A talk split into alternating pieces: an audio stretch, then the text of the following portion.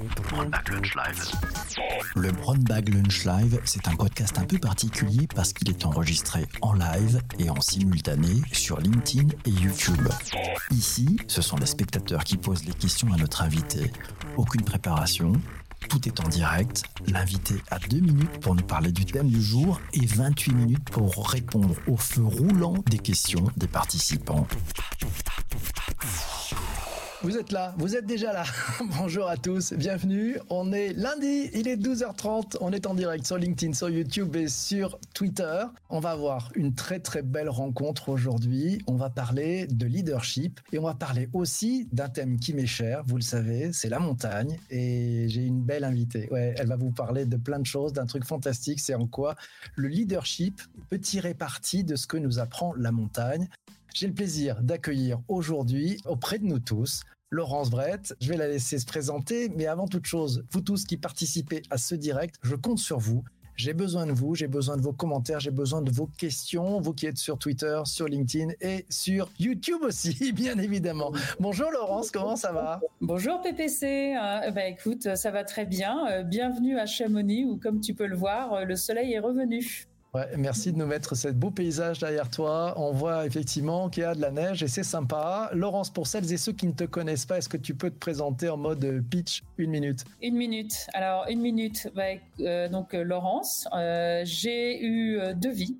Une première vie où j'ai été directrice marketing dans des grosses boîtes de tech, dont une que vous devez connaître un petit peu qui s'appelle LinkedIn, avec beaucoup d'international. Et depuis mars, une seconde vie euh, puisque je suis venue m'installer à Chamonix et que j'ai rejoint une société euh, qui s'appelle Mountain Pass, qui est un, cabinet de conseil d'un genre un petit peu euh, spécial. Ça, c'était pour le, pitch, c'est super. Et bonjour à Emmanuel qui nous a rejoint sur LinkedIn, suivi de Pascal qui nous a rejoint lui sur, sur Twitter aussi. Merci à, ceux qui les premiers. N'hésitez pas à poser toutes vos questions à, à Laurence. Laurence, le thème, c'est le leadership et puis ce que la montagne peut nous apporter en matière de leadership. Vous êtes spécialisé là-dessus chez Mountain Pass. Est-ce que tu peux nous en dire un petit peu plus? Alors, bah, la montagne, euh, c'est à la fois une, source d'inspiration et puis euh, une source d'apprentissage. Euh, c'est une source d'inspiration, bien évidemment, à travers ses valeurs, hein, des valeurs du guide, les valeurs de la cordée, la frugalité.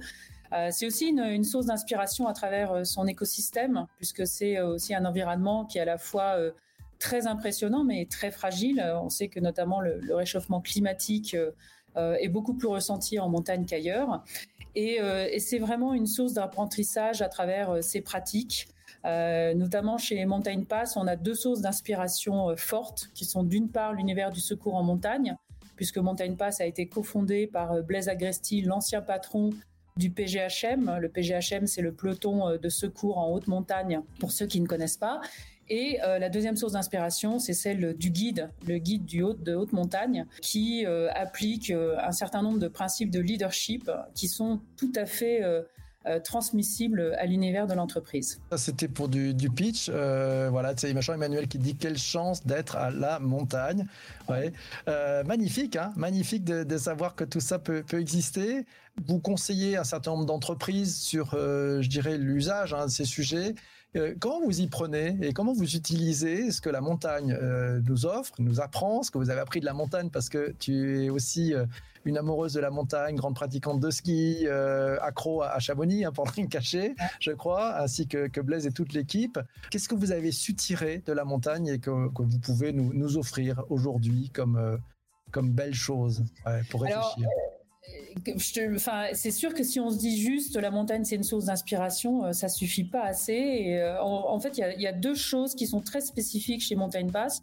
C'est d'une part, on croit à la ce qu'on appelle la pédagogie expérientielle. On pense que les gens euh, se transforment plus naturellement quand ils vivent une expérience mémorable et quand ils, ils vivent en fait quelque chose qui illustre ce processus de transformation. Et on est également entouré d'un réseau d'experts euh, qui est euh, assez, euh, assez exceptionnel parce que très multidisciplinaire. On a à la fois des guides, des gens qui sont spécialistes des neurosciences, des consultants, des coachs. Alors très pratiquement, dans une, période comme celle qu'on vit actuellement, bah, un des gros sujets, c'est l'adaptation à un contexte d'incertitude. Là, on ne sait pas du tout de ce, que, ce de quoi demain va être fait. Et euh, ça peut être très, euh, très stressant euh, pour des collaborateurs et des dirigeants. Et là, on prend exemple bah, sur le secours en montagne. Parce que le secours en montagne, il est systématiquement appelé au moment où on s'y attend pas. Et il doit gérer en fait en permanence ce contexte d'incertitude. Incertitude quant à l'accident ou l'événement sur lequel il va être appelé. Et puis incertitude, bien évidemment, des conditions de montagne, des conditions climatiques. Donc il y a beaucoup de préceptes en fait euh, qui peuvent être euh, qui peuvent être euh, appliqués à l'entreprise dans bah, l'anticipation des risques, la gestion des émotions.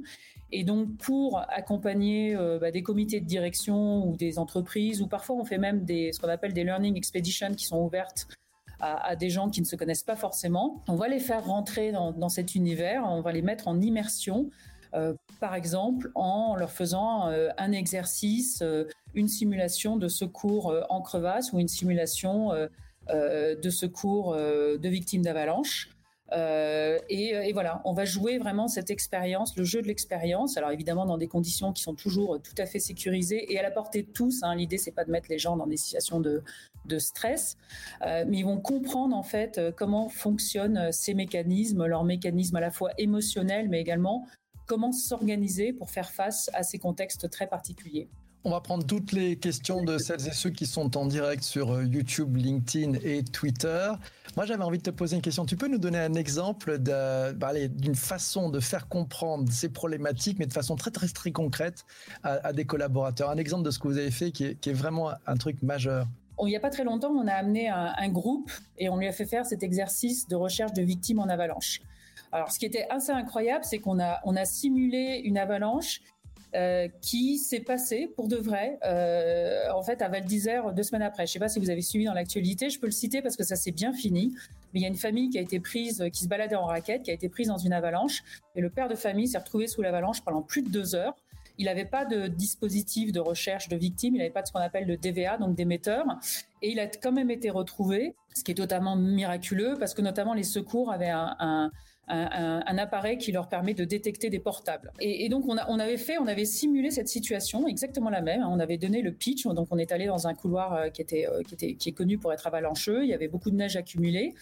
Et euh, voilà, on a donné le pitch à l'équipe, on leur a dit, vous recherchez. donc il y avait une fille de l'équipe qui, faisait un jeu de rôle et qui jouait le rôle de la mère de famille affolée, qui leur dit, oulala, là là, on vient d'être prise dans, dans, cette avalanche, mon mari est dessous, je sais pas où il est, il a pas de DVA, etc., etc. Et on les a laissés se débrouiller. Alors, ce qui est très intéressant, c'est que on avait, on avait quand même, euh, on avait quand même nommé un membre de l'équipe. On lui avait dit, bah voilà, toi, tu es le chef des opérations. Mais c'est tout ce qu'on lui avait donné comme, euh, comme, euh, comme pitch. Et ils avaient du matériel, mais ils savaient pas s'ils devaient s'en servir. Alors, un des enseignements, c'est que bon, il s'est pas trop mal débrouillé et finalement, ils ont trouvé, enfin, ils ont réussi à prendre l'initiative et ils ont retrouvé la victime qui était un mannequin. En, moins de 15 minutes, donc ce qui est normalement le temps de survie, donc ça, ça serait bien terminé. Euh, mais un des enseignements, c'est qu'il a, voulu être au four et au moulin. Et euh, un des principes du secours, c'est que le chef des opérations, il il doit pas être opérationnellement euh, impliqué, il doit pas faire la recherche lui-même parce qu'après il est plus capable de diriger les opérations. Et ce qui est aussi le cas dans le cadre d'un dirigeant qui doit gérer la crise, s'il est trop dans l'opérationnel, il va pas pouvoir gérer la crise parce qu'il ne pourra pas prendre la distance nécessaire et il ne pourra pas euh, en fait diriger les, équipes. Donc dans ces cas-là, il faut essayer de s'adjoindre euh, des responsables, des co-responsables et leur donner des missions précises. Super, on prend une première question. Merci beaucoup, super. On prend une première question, celle de Jean-Emmanuel, qui te dit est-ce que vos ateliers permettent aussi des découvertes de leaders chez des collaborateurs en situation particulière? Alors, des exemples qui te viennent en tête? Oui, c'est la, montagne, c'est un, un, grand révélateur. Et c'est vrai que euh, moi, je l'ai aussi vécu en entreprise. Il y a parfois des personnalités qui sont plus discrètes, plus introverties, qui n'osent pas forcément euh, s'exprimer euh, dans un cadre, euh, dans un cadre, disons, de travail habituel. Et en montagne, on va voir des gens comme ça se révéler. Donc, un autre exemple, il n'y a pas très longtemps, on a fait de la cascade de glace, une initiation à la cascade de glace, et donc il y avait quelqu'un qui était assez discret et qui s'est vraiment révélé, qui était super bon. Il n'avait jamais fait de sa vie, il était vraiment super bon. Euh, mais un, exemple qui est peut-être plus parlant, c'est, euh, alors je l'ai pas vécu directement, mais on, me l'a raconté. On a amené une une entreprise il y a pas très longtemps dont le dont le, le boss était très très charismatique et c'est quelqu'un de, de, de, très bien, mais qui prenait presque un peu trop de place par rapport à ses équipes. Et euh, comme on l'a perçu assez vite, on a fait un exercice de, de secours. Je crois que c'était un exercice de secours en crevasse et c'est lui qu'on a mis dans la crevasse. Alors quand je dis de mettre dans la crevasse, on ne met pas dans une vraie crevasse, hein, ça reste une simulation, mais c'est sur un glacier. Et donc on a un peu inversé les rôles, quoi. Donc on l'a mis, on l'a un petit peu euh, euh, mis en, enfin pas en sommeil, mais en sourdine pour que ces équipes puissent se révéler. Mais, c'est vrai que quand on constitue une cordée, dans la cordée, bah, tout le monde est égaux. Hein. il faut il faut s'assurer mutuellement. Euh, et on voit effectivement émerger des comportements de leadership qui sont très intéressants. Super, merci, c'est vachement clair. Euh, et dans, dans, ces, dans ces logiques de, de leadership, est-ce que euh, les, les, clients qui vous utilisent, qui utilisent vos services, qui font appel à vous, vous utilisez à quel moment? C'est face à des problématiques C'est juste un temps ou c'est sur du euh, long terme? Alors, ça se passe comment? Alors, il y a de tout en fait, euh, on, s'adapte, euh, euh, à la demande. Ce qui est assez amusant, c'est que d'abord les, clients nous abordent, ils n'ont pas forcément complètement en tête la problématique. Alors parfois il y a des choses qui sont très visibles, donc ça peut être la constitution d'un nouveau comité de direction, ça peut être une opération de fusion, ça peut être une société qui est dans un processus de transformation. Mais finalement, ce qu'on fait souvent, c'est qu'on établit un diagnostic en amont pour vraiment définir euh, définir une expérience qui colle aux attentes et euh, euh, et, en fait aux, problématiques de, l'entreprise. Donc encore une fois, il y a très souvent il y a quand même beaucoup d'accompagnement à la transformation parce que encore une fois la transformation elle se déclenche mieux quand elle démarre par une, expérience mobilisante mais ça peut être de la cohésion d'équipe. Ça, parfois, c'est des comités de direction qui ont du mal à se parler. Ça peut être aussi euh, des entreprises dont les, euh, dont les entités euh, travaillent trop en silo. Donc là encore, il faut redynamiser re la, la, collaboration.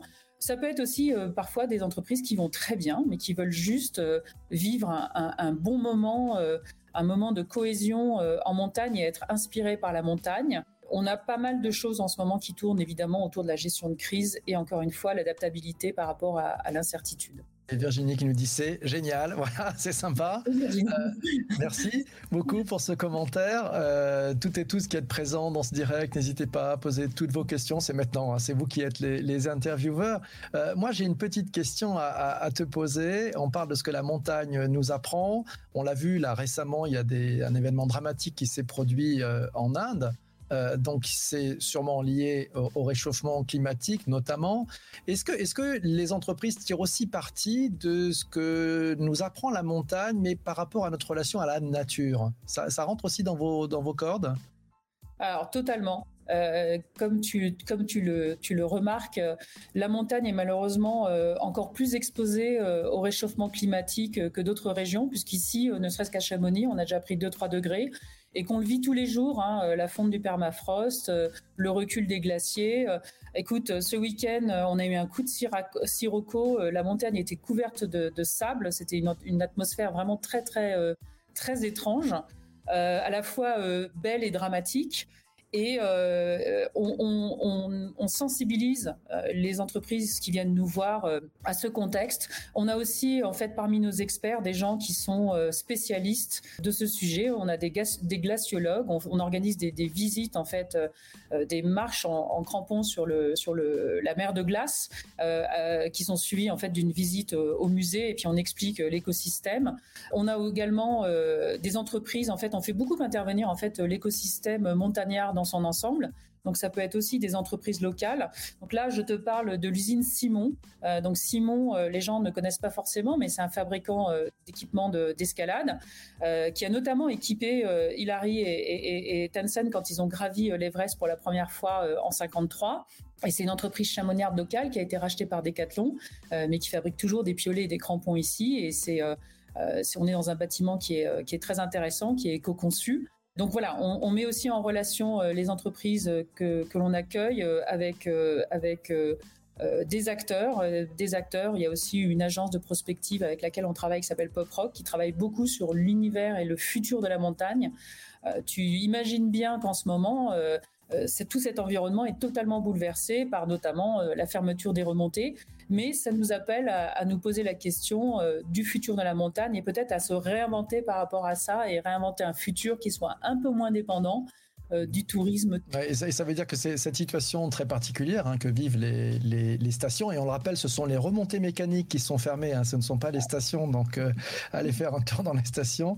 Ils en ont besoin. ça, ça aussi, ce sont des enseignements que vous pouvez transmettre à, aux entreprises que vous accompagnez. Justement, comment on réinvente un peu son modèle on voit bien que bah, il y aura peut-être un petit, alors peut-être pas à Chamonix, mais dans plein de stations, il y aura peut-être un petit peu moins de, neige dans les années qui vont venir. Donc ça veut dire qu'il va falloir réinventer le, modèle pour toutes ces, stations. oui, et, Chamonix, bah, si Chamonix, on a des sommets très hauts, mais Chamonix est à 1000 mètres, hein, donc on a déjà euh, beaucoup moins de neige en fait euh, à l'altitude de, la ville euh, qu'auparavant. oui, encore une fois, alors les problématiques en plus, on voit très bien que à la fois les problématiques euh, RSE euh, liées à l'environnement, mais aussi au bien-être des salariés euh, sont vraiment d'actualité actuellement d'actualité actuellement. Bon, et, encore une fois, on essaye d'utiliser la métaphore de, la montagne et aussi l'importance de respect de l'environnement et puis d'adaptation à cet environnement. Quand le permafrost fait fondre les couches de glace qui, euh, qui retenaient les, rochers, en fait, la roche ensemble, mmh. et qu'il y a beaucoup plus de chutes de pierres qu'auparavant, euh, ça force notamment les guides à totalement adapter leurs pratiques. Et je pense que c'est un bon exemple de versatilité pour les entreprises. Donc oui, on saisit chacun de ces exemples pour, pour transmettre des, des préceptes euh, de leadership euh, à nos clients. Allez, on prend pas mal de commentaires, il y a pas mal de questions qui arrivent. Euh, allez, c'est Si Mohamed qui dit le désert s'est invité ce week-end à la montagne. Il voit des similitudes entre le désert et la montagne. L'esprit de corps, la prudence, la préparation. Est-ce que tu es d'accord? Est-ce qu'on peut faire cette comparaison? Oui, alors c'est marrant parce que ça me fait penser. il y avait une citation de Michel Serres. Alors je, malheureusement, je peux pas la, je peux pas, je m'en souviens pas exactement, mais qui, parlait d'un côté de la caravane, de l'autre côté de la cordée. Et oui, on retrouve, euh, on retrouve des similitudes. Il y a des univers, alors ces univers minéraux, un peu minéraux, des univers où l'homme se retrouve tout petit. Il y a aussi l'univers de la mer. Euh, je pense que ce sont euh, des, passerelles qui sont vraiment intéressantes à la fois d'un point de vue individuel, mais aussi pour l'organisation, pour l'équipe. Un commentaire, c'est celui de Julien qui nous dit J'ai eu la chance de faire un team building, un atelier vision en montagne. C'était génial, utile pour la cohésion d'équipe. Tu parlais tout à l'heure de, cordée. question de Jean-Emmanuel le leader en cordée, il est où? Il est devant pour ouvrir ou il est derrière pour sécuriser? Il n'a jamais fait d'alpinisme. Alors devant ou derrière? Alors ça, c'est une question qui est très intéressante parce que euh, l'expression premier de cordée a été beaucoup euh, galvaudée et utilisée pas forcément à bon escient. Euh, alors le guide, il peut être, il peut être partout, mais c'est très intéressant quand effectivement le guide se place derrière. Alors déjà, alors moi je ne suis pas guide, hein. je suis amateur, je suis passionné, mais je ne suis pas guide. Donc euh, Blaise qui est guide, euh, il répondrait euh, beaucoup mieux que moi. Mais je vous donne un exemple personnel. Hein. Quand on gravit le Mont Blanc, eh ben, le guide en fait sur la partie ascension il est devant, mais sur la partie en fait sur la descente il est derrière hein, parce que quand on tombe il doit être là pour retenir. Mais au-delà de ça dans une cordée, ben, la cordée parfois elle est réversible, donc on peut. Alors ça c'est quand plutôt des gens qui sont du même niveau. Donc on passe devant derrière, mais euh, le guide, il est là aussi pour, euh, pour vous apprendre, vous mettre en confiance, et donc euh, parfois il se met derrière et il vous fait passer devant. Très bien. Allez, on prend une autre question sur, sur YouTube. Allez, Laurence qui trouve ça super intéressant. Comment utilisez-vous les neurosciences dans vos expériences? Alors on les utilise dans, dans beaucoup d'aspects. Alors tout à fait tout d'abord, il y a un aspect qui est très important, c'est la gestion des émotions, notamment quand on est euh, soumis à un stress intense. Euh, donc comprendre en fait euh, comment fonctionnent les différentes parties du, cerveau. il y a la partie aussi biais cognitif qui est très importante. la gestion des émotions, notamment de la peur, le vertige, hein, quand on doit aborder des, des, façades verticales, comprendre pourquoi on réagit comme ça par rapport à un environnement qui peut sembler oppressant, mais finalement, euh, quand on l'aborde de façon très rationnelle, ne l'est pas tant que ça. Euh, moi, personnellement, je souffrais énormément de vertige et j'ai appris à, dominer, à comprendre en fait ce sentiment. Euh, et, maintenant, ça se passe beaucoup mieux. Je peux le gérer et je peux faire de l'escalade alors qu'avant, j'y arrivais pas. donc voilà, donc beaucoup, beaucoup d'aspects. on a une, on a une, une de nos expertes, Sama Karaki, qui est qui a créé le Brain Institute, qui est attaché à l'université de, de, Montpellier et qui nous aide beaucoup à interpréter un certain nombre de réactions. Euh, par exemple, euh, Blaise de temps en temps raconte des histoires du secours, euh, notamment sa première expérience qui a été la gestion de l'avalanche de Montroc, qui est une des avalanches les plus dramatiques des Alpes, où il y a un certain nombre d'erreurs qui ont été commises.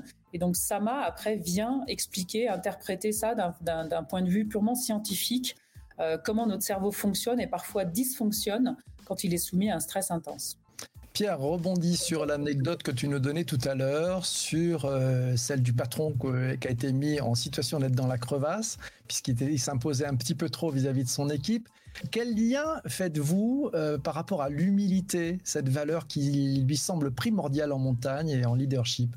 Euh, alors effectivement, je pense qu'il y a deux aspects. tout d'abord, bah, l'humilité, ne pas ne pas aborder en fait un disons, un environnement euh, en, état de surconfiance. Je pense que la confiance en soi, elle est, importante, mais euh, il faut pas, euh, il faut pas être trop sûr de soi parce qu'au bout d'un moment, on prend des risques et ça, c'est toujours, d'ailleurs, c'est souvent les accidents en montagne. En fait, les accidents de montagne, ils sont souvent dus à deux choses. D'une part, une prise de risque trop importante, trop importante, ou alors un manque de, de, de communication, ce qui est assez intéressant. Donc, je pense que l'humilité, c'est vraiment, c'est vraiment important. Humilité par rapport à, à l'environnement aussi, parce qu'en fait, on est tout petit et qu'on est un maillon euh, minuscule dans cette, dans cette chaîne de, valeurs euh, qui, est, la nature. Et alors, si tu peux remettre ta question, parce qu'il y a une autre idée qui m'était venue à l'esprit, mais je j'ai perdu le fil de ma pensée. Euh, voilà, donc ça, c'est, je vais mettre le, commentaire de, de, Pierre. Voilà, le lien sur l'humilité. Il rebondissait sur l'histoire du patron dans la crevasse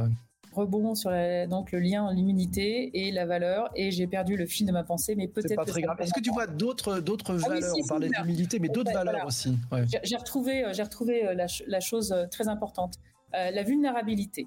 La vulnérabilité, c'est très important parce que d'abord, ça, ça, ça, nous aide à nous, à nous protéger en montagne, hein, de se savoir vulnérable. De temps en temps, c'est une, je pense que c'est une qualité importante parce que ça, nous permet de pas trop nous exposer et je pense que c'est une une qualité très importante chez un leader de reconnaître sa vulnérabilité. Euh, il y a eu un, super talk de, de René Brie là-dessus, de René Brie sur euh, YouTube, un TED qui est très connu.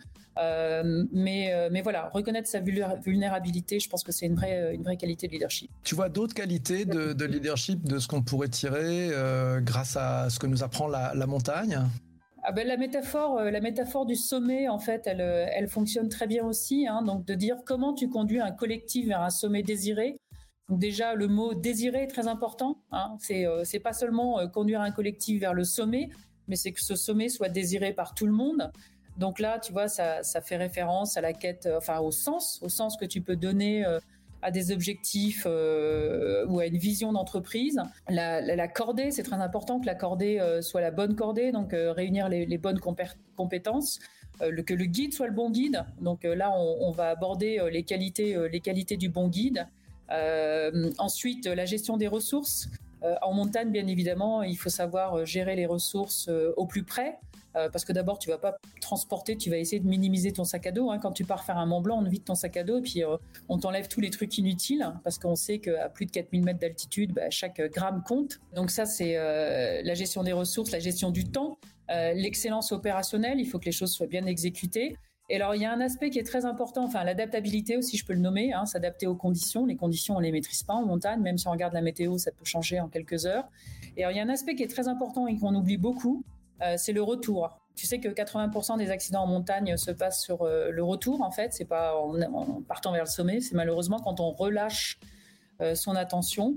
Et je pense que ça, c'est un truc vachement important aussi pour les organisations. C'est, on se mobilise pour, pour atteindre un objectif. Et puis, une fois qu'on a atteint cet objectif, on est un petit peu étourdi par notre succès. Et, et c'est en redescendant dans la réalité que, que en fait, les, problèmes, les problèmes apparaissent. Donc, je pense que la redescente, c'est très important. Et puis euh, se fixer un nouveau sommet, donc rebondir, ne pas s'arrêter en fait à, ce premier sommet. Euh, tiens, commentaire de, Christian qui nous dit l'humilité, c'est reconnaître devant ses équipes qu'on ne peut pas tout savoir, pas tout maîtriser. Et c'est en ce sens, nous dit-il, que le leader est crédible pour les équipes. Tu partages mille fois, je présume? Oui, je partage mille fois ce, sentiment. Et un autre exemple, c'est que dans le secours en montagne, euh, je sais que bon, il y a des experts, euh, il y a les pilotes, il y a les chefs d'opération, etc. Mais par exemple, euh, l'humilité, c'est vis-à-vis du médecin. C'est lui, c'est lui en fait qui, qui va dire, ok. la victime est transportable, la victime n'est pas transportable, etc. donc encore une fois, Blaise en parlerait beaucoup mieux que moi et je veux veux pas dire des, des, des, bêtises, mais je sais que c'est la parole du médecin qui importe. Ok, commentaire tiens d'Emmanuel euh, qui nous signale les camps de base, c'est les étapes du projet, c'est important. C'est quoi la place des camps de base justement? Alors ben, les camps, euh, alors d'abord il y a un camp de base, hein, puis après il y a d'autres camps. Euh, donc le camp de base, ben, il porte bien son nom. Hein, c'est là où en fait où va être géré notamment les aspects logistiques. Et après il y a des camps qui sont à la fois des étapes, mais qui peuvent être aussi des euh, des euh, comment dire des, endroits pour l'acclimatation. Euh, donc donc voilà, je pense que dans, dans l'acclimatation, il y a aussi l'idée de s'adapter encore une fois à l'altitude et c'est essentiel hein, parce que sinon on n'y arrive pas. Donc peut-être se fixer. je pense que c'est très important quand quand on se fixe un objectif. parfois, il y a des leaders qui ont une vision très claire de l'objectif. Euh, mais qui ne partagent pas assez avec leurs collaborateurs quel va être euh, quel va être le cheminement vers cet objectif et quelles vont être les étapes, donc les différents camps pour pour atteindre pour atteindre cet objectif. Et effectivement, la métaphore fonctionne très bien. Si Mohamed qui nous signale qu'il va à la montagne plutôt l'été, il trouve ça ressourçant, il va prendre des, bons globules rouges. Comment, est-ce que tu as un conseil pour garder cette belle énergie et puis cette ressource quand on habite finalement loin de la montagne, qu'on n'a pas cette chance d'habiter comme toi euh, au plus près des sommets? Alors, ben, la montagne, c'est aussi une source euh, d'inspiration euh, littéraire absolument euh, phénoménale. Donc, il y a énormément de livres qui sont extraordinaires. On trouve aussi. Enfin, moi, j'ai beaucoup lu, même enfant, j'ai beaucoup lu des, de, livres en fait de l'univers de la montagne parce que ça me passionnait. mais il y a des livres qui sont qui sont vraiment, je pense à, la montagne intérieure de Lionel Daudet par exemple, donc euh, voilà, je pense que ça permet de se transporter l'imaginaire. Et puis, euh, et puis, il y a un certain nombre d'émissions. D'ailleurs, nous, on, va démarrer un podcast avec avec Mountain Pass et on en discutait justement avec toi, PPC, hein, la puissance de l'univers sonore. Donc, je pense qu'il existe aussi d'autres podcasts. Donc, écoutez, ne serait-ce que écouter, écouter la montagne. Écouter la neige. Le bruit des, des, on parlait même d'écouter le, bruit de la neige qui tombe. Euh, parce que la neige fait du bruit quand elle tombe. Euh, voilà, c'est vraiment s'échapper euh, parfois de la grisaille citadine. à travers l'univers littéraire ou même la BD, hein, lire les BD de, de, Jean-Marc Roquette, qui est plutôt connu pour le Snowpiercer, mais qui a fait des BD de montagne absolument extraordinaires comme Elle froide. Donc voilà, allez, allez euh, s'immerger dans, dans, ces, livres. Reprenez vos, vos Roger Frison Roche, euh, commentaires de, de, Zuber sur YouTube, écoutez, ça fait voyager. Diane, qui est, plutôt, euh, elle, du côté de Val d'Isère, si je ne me trompe pas, dit même le vocabulaire de la montagne est similaire au vocabulaire de l'entreprise et des projets de développement. C'est vrai, hein, les vocabulaires sont très très proches hein, finalement. Julien qui nous signale qu'il a pu tester sur du canyoning aussi, ça a plutôt bien fonctionné, également que bien plus euh, parce que beaucoup plus court. Euh, un encouragement mutuel, par exemple, pour des sauts de 9 mètres où tous essayent de se dépasser. alors ça, ça fonctionne, mais je pense que... Euh, je pense que, alors, ce qui est très important, enfin, nous, nous, on, on, veut pas rentrer dans le team building à, tout prix. on, amène des gens en montagne de tout âge, de toutes conditions physiques. Donc l'idée, c'est pas de les mettre dans une situation où voilà, on les force à sauter, etc. On va vraiment s'adapter parce que je pense que c'est très important s'ils veulent vraiment vivre l'expérience et qu'on en tire quelque chose. Euh, on va quand même leur faire découvrir de la marche sur le, glacier. On a même amené une équipe euh, monter leur premier 4000. Donc on peut faire des trucs absolument incroyables. Mais on, le fait vraiment en respectant euh, la condition physique de chacun parce que ça c'est vraiment essentiel. L'idée c'est pas de mettre les gens dans une posture où ils vont ils vont se retrouver euh, trop vulnérables ou en état de stress euh, trop important parce que sinon ils seront pas réceptifs euh, aux apprentissages. C'est Zuber qui nous dit la montagne, ça aide à l'acceptation de son handicap. On en a tous. Tu as un fan déjà pour ton prochain podcast. C'est l'ami Bruno, qui est lui, qui est de l'autre côté de la Grande Mare. Donc, il est à Québec et il est podcasteur et je pense qu'il a déjà envie de s'abonner. Il a déjà un nom, ton podcast, ou pas encore? Non, il n'y a pas encore un nom, mais on, partagera sur LinkedIn. Euh, ça, c'est certain. Euh, on va commencer, en fait, à enregistrer à la fin du mois, là c'est promis, génial. Juste qu'il y aura des histoires de secours en montagne. D'accord. D'ailleurs, vous pouvez, en tant que podcast, vous pouvez réécouter le Brown Bag Lunch. Il est désormais disponible en podcast sur les meilleures plateformes de balado-diffusion, comme on dit. Voilà. Donc ça, c'est vous pouvez réécouter tous ces épisodes en, audio. Une dernière question, parce qu'il est 13h. voilà, monseigneur. Euh, la question de Vincent. Finalement, est-ce que le leader, ce n'est pas la montagne elle-même? Comme de façon générale notre environnement qui nous guide et c'est à nous de l'utiliser au mieux. Pas mal ça, qu'est-ce que tu en penses? Ouais, et peut-être la nature euh, de façon plus générale. au-delà de la montagne. J'ai hâte d'écouter vos podcasts. Voilà, c'est sympa. Mille merci à toi. Euh, merci Laurence pour euh, ton intervention. Merci. J'espère que tu as apprécié ce, ce moment. Ah, bah, Comme vous le savez, vous tous qui êtes en direct là, c'est l'heure du rôti. Vous avez trouvé ça génial. Vous mettez 5 dans les commentaires, quelle que soit votre plateforme sur YouTube sur LinkedIn ou sur Twitter. Et puis on se retrouve euh, la semaine prochaine. Voilà, la semaine prochaine, même heure, même endroit, 12h30. On va parler d'un rendez-vous assez sympa. On va, vous donner des clés pour vous mettre en avant tout en restant authentique.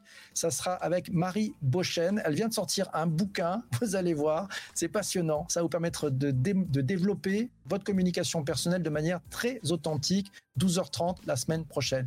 Mille merci à vous tous. Et pendant ce temps-là, pendant qu'on se quitte, voilà, ben, il y a le rôti, il est, à, il est à 5, le Return on Time Invested. Des têtes connues sont parmi nous. Merci à vous tous. Merci Emmanuel, merci Vincent, merci Christian, merci Laurence, merci Julien, merci Simon Mohamed Zuber, Marie. Enfin bref, il y a plein de monde. Ça a été un festival. Je te laisse savourer tous ces éléments. Merci à vous tous d'avoir écouté. On se retrouve bien entendu la semaine prochaine à 12h30. Merci à vous tous. Pour ne rater aucun des prochains épisodes du Brown Bag Lunch Live, le plus simple est de t'abonner sur ta plateforme de podcast préférée. Et si le cœur t'en dit, rendez-vous sur YouTube ou LinkedIn en live pour participer en direct aux prochaines interviews.